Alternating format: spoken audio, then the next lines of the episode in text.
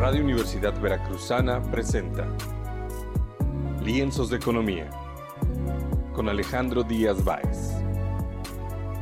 Radio V, 90.5 de FM y en línea.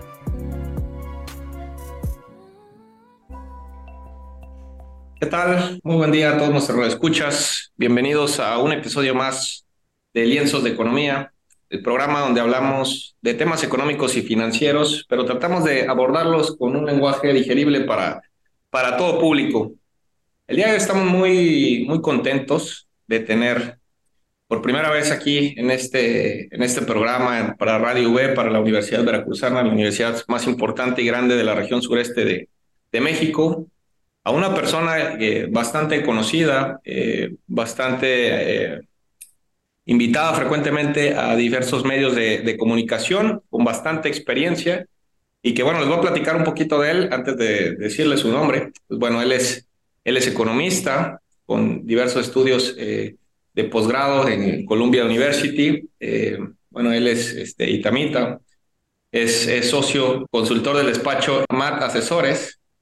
Eh, fue funcionario por más de 30 años en el Banco de México, Aparte, trabajó seis años en, la CONSAR, eso es un tema interesante, ahorita verán por qué. Eh, fue cuatro años como economista senior en el Fondo Monetario Internacional, autor de cuatro libros y diversos artículos. Escribe semanalmente en, en El Economista, este sitio bastante, bastante conocido. Es miembro del IMEF, es este, vicepresidente del Comité de Estudios Económicos y miembro del Comité Indicador del IMEF, este instituto bastante reconocido a nivel nacional. Y pues bueno, infinidad de cosas. Eh, ha sido profesor en diversas este, partes de su, de su vida, en el ITAM, en la UP y en, y en el MIDE, actividad que continúa eh, actualmente en el Museo este, de Economía. Eh, pero bueno, sin más preámbulos, ya después de esta pequeña introducción, les, les quiero presentar a Federico Rubli Kaiser. ¿Cómo estás, Federico? Bien, muy amable. Muchas gracias por la invitación. Un placer compartir este espacio contigo. No, hombre, pues muchísimas gracias por aceptar la invitación este, con nosotros en, en Lienzos de Economía. Y pues que quisiera que empezáramos a platicar un poquito eh, del tema de las pensiones, pero antes de eso me gustaría tocar un poco el tema eh, de lo que se está platicando eh, desde, hace unos, desde hace unos días, en lo que, que los días que, que, tiene, que lleva hasta hasta ahora el mes de septiembre, que es este, eh, la propuesta del, del, paquete económico que incluye diversas, este, diversas partes. Pero bueno, antes que, que todo, me gustaría que nos dijeras un poco qué es el paquete económico y posteriormente qué sorpresas vemos eh, de lo que se presentó por parte de la Secretaría de Hacienda eh, del paquete económico de este mes de septiembre para el siguiente año. Claro que sí. Pues mira, eh, cada año por estas fechas, la fecha límite siempre es el 8 de septiembre, eh, el Ejecutivo a través de la Secretaría de Hacienda tiene la obligación por ley de presentar lo que se conoce como el paquete económico para el año venidero. ¿En qué consiste el paquete económico? Pues básicamente consiste en que es el presupuesto eh, federal de egresos y de ingresos de lo que planea hacer el gobierno federal eh, en el año que viene, ¿no? En este caso estamos hablando del 2024. Entonces trae la propuesta de ingresos, trae la propuesta de gasto, ¿no? El presupuesto de gasto.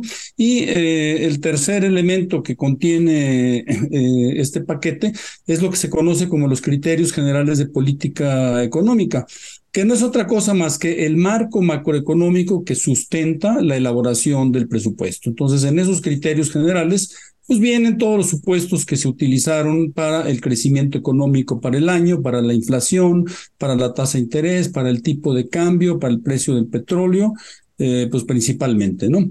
Entonces, eh, pues es obviamente un, paquete muy importante que sirve a los analistas para ir previendo qué es lo que piensa hacer el gobierno en el año venidero, ¿no? Y bueno, en particular este paquete que se mandó el 8 de septiembre, de acuerdo a la ley, como mencionaba, ¿no? Eh, en esta ocasión, pues este paquete reviste eh, especial interés para los analistas y para la, economía en general. ¿Por qué? Porque es el paquete, es el presupuesto federal para un último año de la administración pública, ¿no? Y siempre los eh, presupuestos, tanto del primer año como del último año, siempre son algo especial, porque pues por la característica, ¿no? O sea, primero el del primer año, porque pues el gobierno apenas está llegando, está arrancando, ¿no? Eh, y el del último año, pues porque claramente el gobierno ya se va y pues quiere dejar una huella que, eh, pues que perdure, ¿no? Entonces, ese ha sido el caso de este, de este paquete, de este presupuesto, ¿no?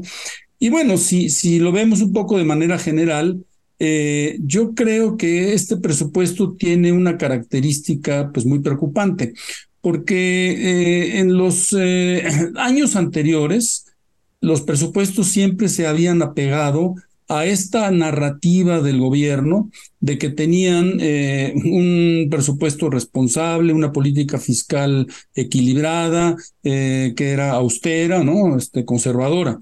Y pues con este presupuesto de plantean para 2024, pues claramente están rompiendo con eso, ¿no? ¿Por qué? Porque es claramente un eh, presupuesto muy expansivo, o sea, plantea una expansión del gasto pues muy fuerte que no está correspondida por unos ingresos. Y pues en ese sentido hablamos de las tres principales métricas para evaluar las finanzas públicas, que son el déficit eh, primario, que el déficit presupuestal y el déficit total, que su nombre técnico es los requerimientos financieros del sector público. ¿no? Pero bueno, esas tres métricas eh, pues la verdad es que sí han preocupado a muchos analistas, a mí en lo particular también me ha preocupado. ¿Por qué? Porque las tres muestran una expansión muy fuerte en relación a lo que tenían antes, ¿no? O sea, por ejemplo, el déficit total de los requerimientos financieros del sector público aumentará de 3.3% del PIB que se estima que va a cerrar este año, lo tienen en el presupuesto planteado para aumentar a 5.4%. Es el déficit total más grande de los últimos 20 o 25 años. ¿no? Lo mismo la métrica del déficit presupuestal, que eh, lo tienen ahora en 4.9%, también un incremento muy fuerte. Y el superávit primario, que muchos de, de, la audiencia se preguntarán qué es eso. Bueno, el superávit primario o el balance primario a lo que se refiere es el balance de ingresos y gastos del gobierno pero restándole eh, el gasto de intereses de la deuda. Y eso se hace porque se obtiene así una medición mucho más fidedigna, mucho más sólida de lo que es el desempeño de las finanzas públicas. ¿no? Entonces, muchos consideramos que el balance primario es como el ancla de las finanzas públicas, porque es lo que va a anclar la disciplina fiscal que se necesita porque con el compromiso del balance eh, primario se van a ir ajustando los ingresos y los gastos de tal manera que se cumpla pues ese objetivo. Y bueno, en los eh, presupuestos anteriores se había planteado, eh, habían empezado hace unos años con pequeños superávit primarios, luego un pequeño déficit primario el año pasado, ¿no? Pero ahora sí es un déficit primario que están estimando en 1.2% del PIB. Entonces, claramente es, es, es, es, algo expansivo. ¿no? Entonces, en conclusión, yo sí creo que este es un paquete presupuestal expansivo, ¿no?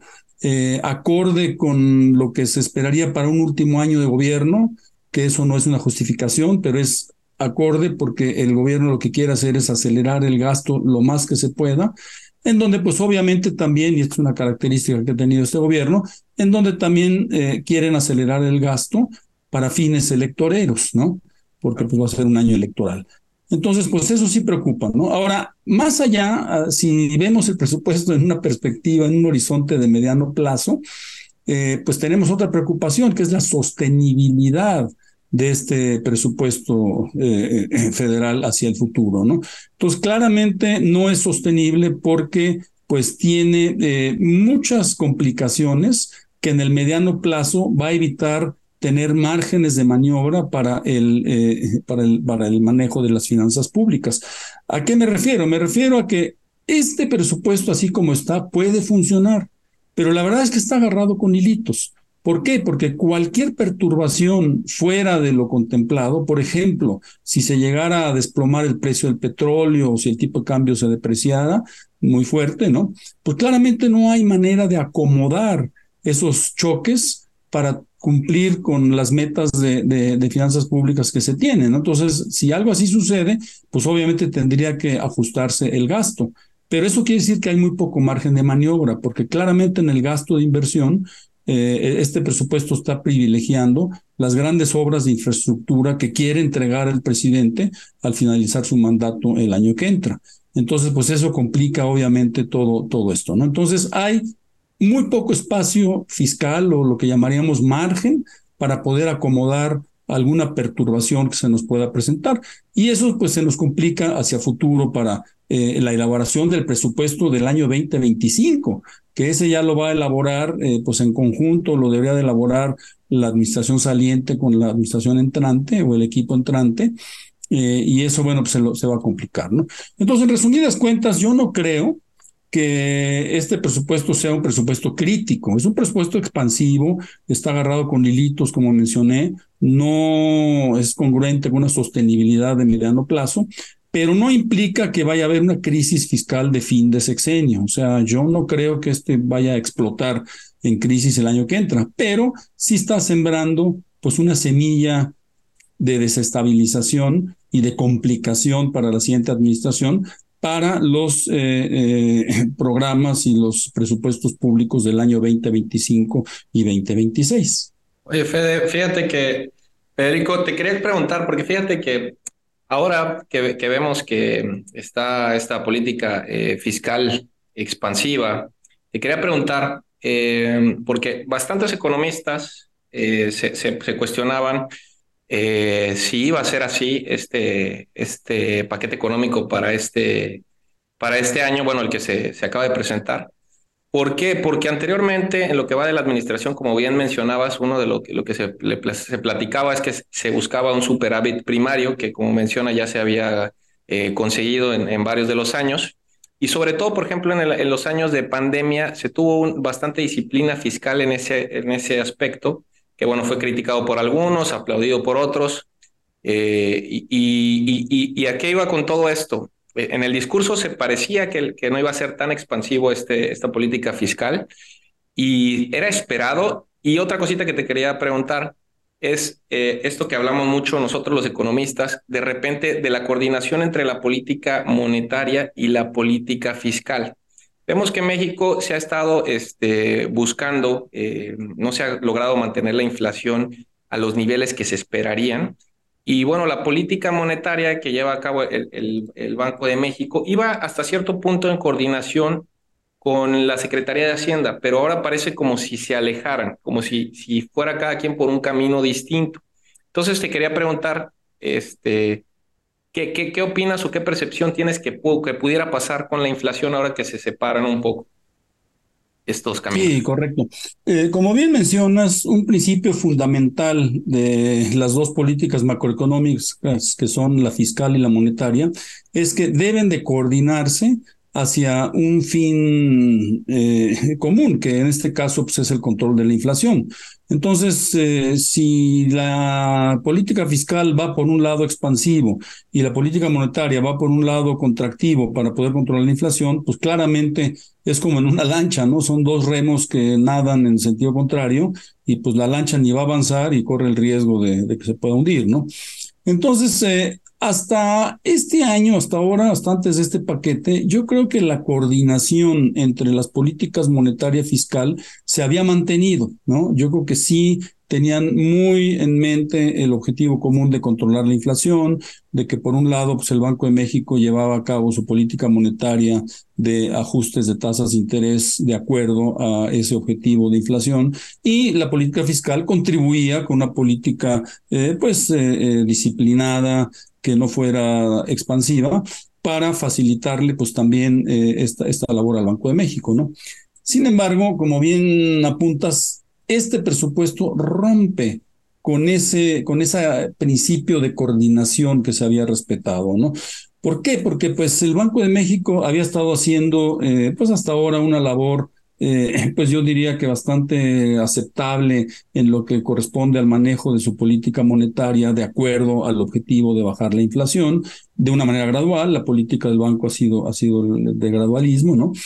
Eh, pero pues ya eh, desde hace un par de meses en las reuniones de la Junta de Gobierno del Banco Central que toma la decisión de la política monetaria, se había planteado que, eh, pues, en qué momento debería de iniciar un ciclo de baja de tasas de interés, ¿no? Hasta ahora hemos tenido un ciclo de aumento de las tasas de interés debido al, repunte de la inflación y a otros fenómenos. Eh, sin embargo, pues el banco se está planteando eh, en qué momento podemos iniciar con un proceso de baja de tasas de interés. Y lo había dado a entender a través de sus declaraciones y de sus minutas de, de las decisiones de política monetaria, había dado a entender que quizá hacia fin de año e inicios del año que entra pudiera iniciar este proceso de baja de la tasa de interés, que actualmente está en 11.25%. Entonces, pudiera iniciar hacia fin de año, principios del, del 25. Ahora, ese supuesto, pues implica que el Banco de México, bueno, toma en cuenta muchas variables para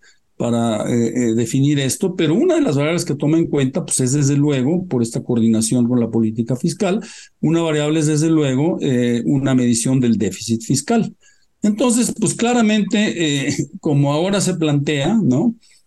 obviamente el, el, supuesto que tenía el Banco de México no lo conocemos porque no lo hace público, pero claramente el supuesto que tenía pues era algo congruente con un déficit global de 3.3% en ese orden de magnitud. Entonces, obviamente ahora con un déficit que se plantea de 5.4%, pues claramente eh, pues se rompe ese, ese objetivo de poder iniciar una baja tasa de interés como se tenía previsto y claramente se va a tener que posponer.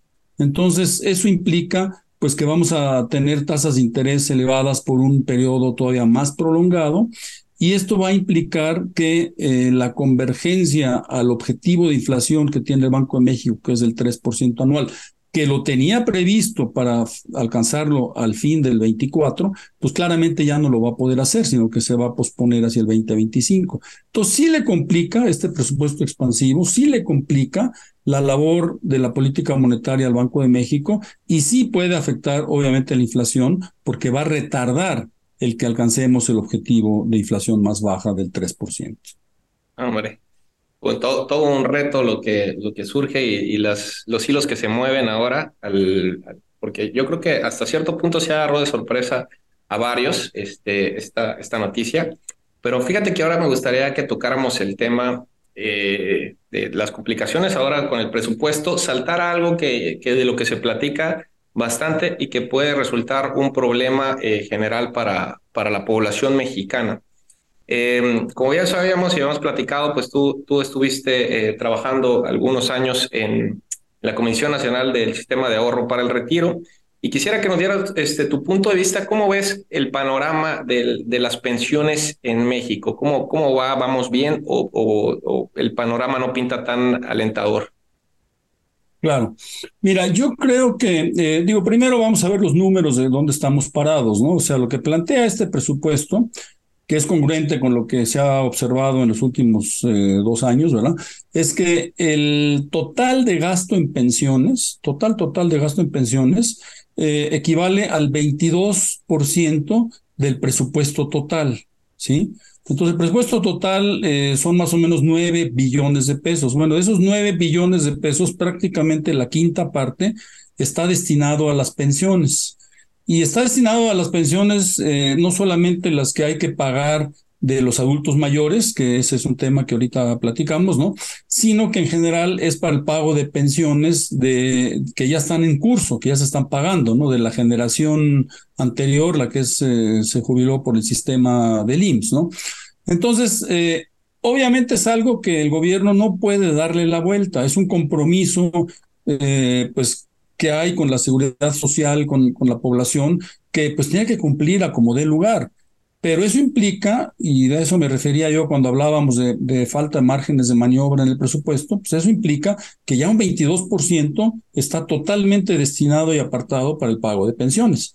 Y mencionaba yo la pensión de los adultos mayores. La pensión de adultos mayores, pues es, es algo necesario, ¿no? Es, es, un mínimo de, de, de, pensión para este, los, los, los adultos mayores de 65 años, ¿no? Eh, pero eh, pues también hay que tratar de acomodarla dentro de eh, las, necesidades fiscales que se pueden ir teniendo, ¿no?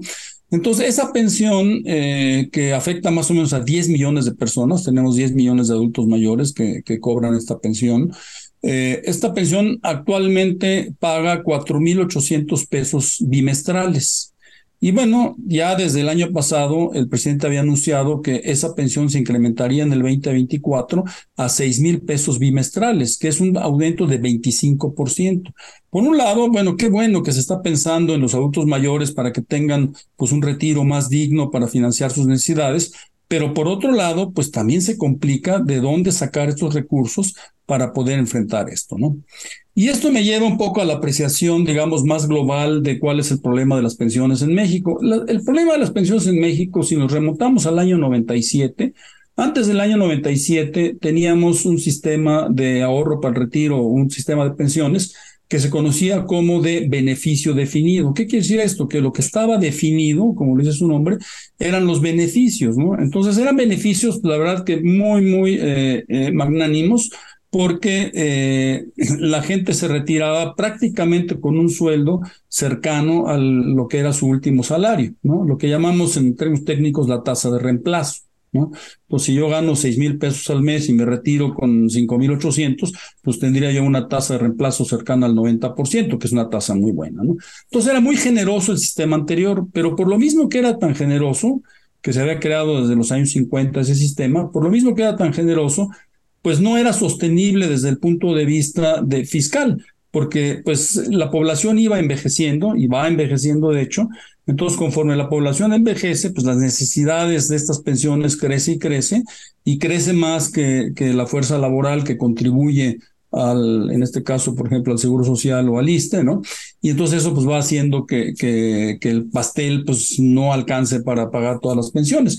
Entonces, ante esa insostenibilidad, en el año 97 se hizo una reforma, que creo que fue una reforma muy buena porque se cambia de ese sistema de beneficio definido y se cambia lo que conocemos como el, sistema de contribución definida.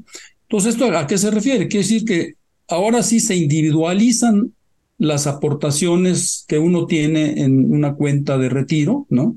Que se crearon las AFORES para que manejen esas, esas, eh, esas cuentas, ¿no?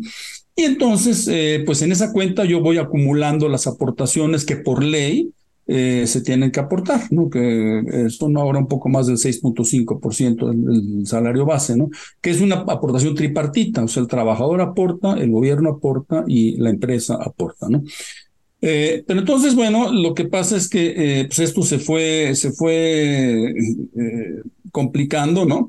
Y entonces, pues se pensó que había que hacer esta reforma en donde se individualizaban las cuentas. Antes no, no estaban individualizadas, o sea, antes yo simplemente contribuía y mi contribución iba a dar a un pastel grandote que se llamaba IMSS y el IMSS de ahí daba rebanadas para ir jubilando a la gente. Ahora no, ahora hay una cuenta específica, ¿no? Que está a mi nombre, que es de mi propiedad, que está en una Afore, que yo elijo en cuál Afore quiero tener esta cuenta, y en esas están depositando mis recursos para el retiro. Entonces, ¿cómo va a ser el retiro? Pues el retiro va a ser de acuerdo a lo que yo tenga acumulado en esa, en esa cuenta, de tal manera que ya no es una carga para el erario público, ¿no? O sea, ya no va a depender de que el gobierno dé, ¿no? El gobierno, su responsabilidad es la pensión de adulto mayor, pero en este caso, la pensión, pues la pensión va a ser lo que yo haya acumulado en esta cuenta.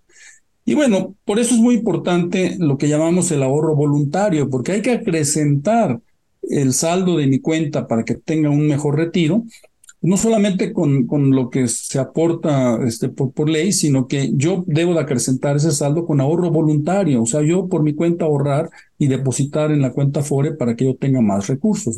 Entonces, en eso constituye el, el sistema de, de contribución definida. Ahora, obviamente la tasa de reemplazo pues no es tan generosa en promedio como lo es eh, en el sistema viejo, ¿no? El sistema de, beneficio definido. Pero esto quiere decir que depende de uno, ¿no? Entonces, eh, esa es, digamos, la parte que tiene que, tiene que haber, ¿no? Ahora, obviamente esto no quiere decir que el Estado no tiene responsabilidad social para, eh, con la seguridad de formar o de tener o de promover pensiones que sean suficientes y que sean dignas, ¿no? Eh, tiene que tener varias políticas para ir fomentando eh, pues este ahorro, para ir también cambiando las reglas, ¿no? en el sentido de, por ejemplo, de ese 6.5% de, de aportación que hablábamos, que ahora es un poco mayor, pero es, esa aportación tripartita, pues claramente de las más bajas en el mundo. Entonces tiene que también incrementarse. Y esa es una medida de política pública, una medida de política que, que, que debería tomarse, ¿no? Ahora, teniendo esto en mente, o sea, se hizo esta gran reforma en el año 97, empezó a funcionar, ¿no? Sin embargo, se sabía que eh, pues era un buen inicio, pero que esa reforma tenía que profundizarse más a lo largo de los años. Y desafortunadamente se fue abandonando, o sea, eh, simplemente pasaban los años, pasaban los gobiernos y no le entraban al problema de las pensiones en el sentido, por ejemplo, incrementar la tasa de, de, de contribución, etcétera, ¿no?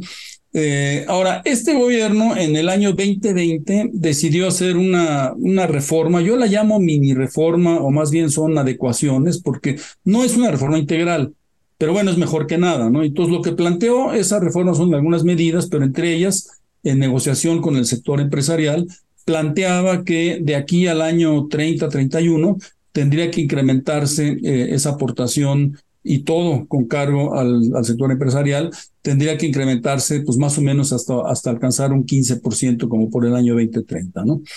Eh, y bueno, así ha ido, ha ido evolucionando. Sin embargo, repito, o sea, toda esa reforma, hubo otras medidas que más pequeñas que, que incluyó esa, lo que se llamó reforma, o yo la llamaría mini reforma, ¿no?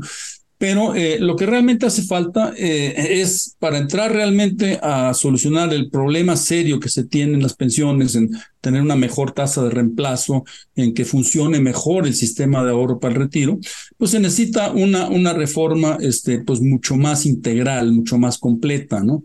Y yo, bueno, en diversas ocasiones he planteado que pues una reforma integral debería, cuando menos, contar con eh, algunos de estos principios, ¿no? El principio fundamental es que no se puede hacer una reforma pensionaria o de ahorro o del sistema de ahorro para el retiro sin considerar una reforma fiscal. ¿Por qué? Porque necesitamos recursos para poder acomodar una mejor reforma este, pensionaria. Entonces, esos recursos solo pueden provenir si van de la mano con una reforma fiscal. Entonces, es un principio fundamental, ¿no? O sea, tiene que haber una reforma fiscal atada a las reformas este, eh, que se planteen para las pensiones. Ahora, ¿cuáles pensaría yo que deben ser los elementos fundamentales que una verdadera reforma integral del sistema pensionario debería de contemplar? Bueno, Primero, lo que este, ya se había dicho, ¿no? Deberíamos de estructurar todavía de una manera mucho más eficaz y con equidad, ¿no? eh, la estructura de, la aportación obligatoria. Y recalco con equidad, porque hasta ahora todo ahora de esta mini reforma ha recaído pues, en el sector empresarial. ¿no? Eh, hay que flexibilizar el régimen de inversión para que se puedan maximizar los rendimientos en beneficio del cuentaviente, ¿no? O sea, las AFORES invierten mi, mi, mi, mi, saldo y obtienen un rendimiento que ese rendimiento pues, me beneficia porque eh, hace que mi saldo crezca más.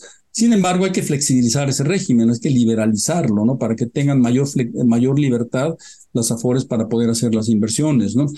Eh, hay que liberalizar la estructura de comisiones, porque las AFORES cobran comisiones. Es normal, porque es un, dan un servicio. Sin embargo, hay que flexibilizarlas porque todavía hay demasiado control por parte del Estado de Hacienda en, en esas comisiones. Las comisiones deben ser libres para que haya competencia entre las AFORES, ¿no? Eh, se debe crear desde el punto de vista legal una ley marco de pensiones, ¿no? Que tenga una adecuada normatividad, que ahora no existe. Existen leyes aisladas, pero tiene que haber una, una ley, una ley marco, ¿no? Y en eso se tiene que crear lo que llamaríamos un sistema nacional de pensiones, en donde pues hay que integrar todos los aspectos que, que, componen un sistema de pensiones, ¿no? En uno solo, ¿no?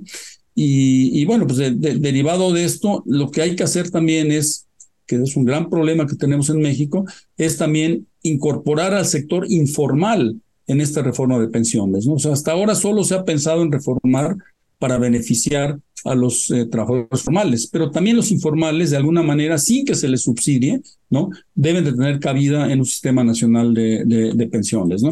Eh, otro tema que es importante es que habría que reformar eh, los sistemas en la mayoría de los estados y las universidades públicas, municipios y otras entidades estatales que aún están en el sistema viejo de, de beneficio definido. Entonces hay que también pues modernizarlas y reformarlas, ¿no?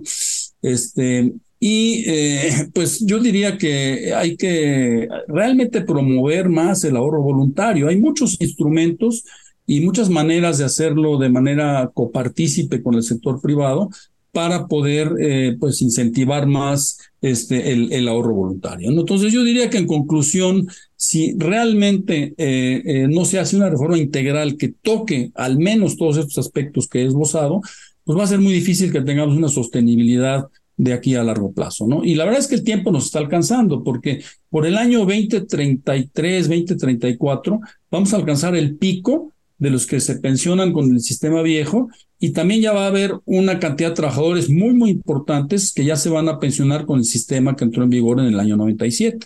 Entonces, si no se toman medidas urgentes de una verdadera reforma integral, pues el, sistema va a estallar ahí por el año 2033, ¿no?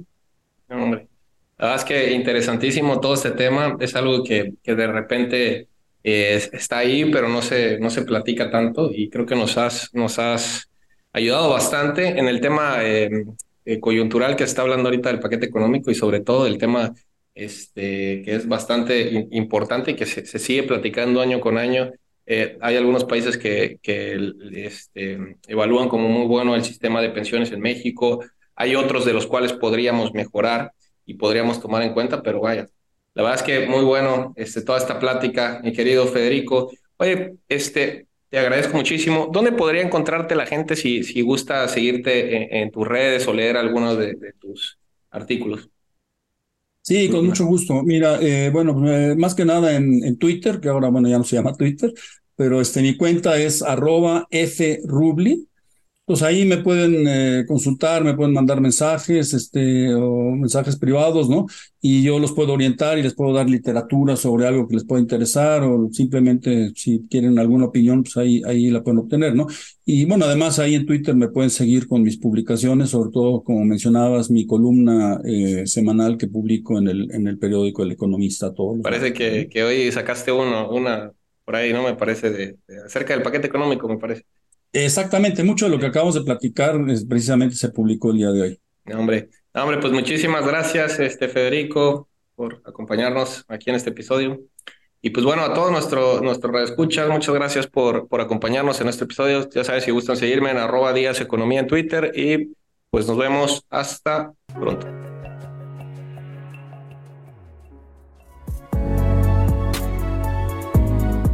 Radio Universidad Veracruzana presentó Lienzos de Economía con Alejandro Díaz Báez.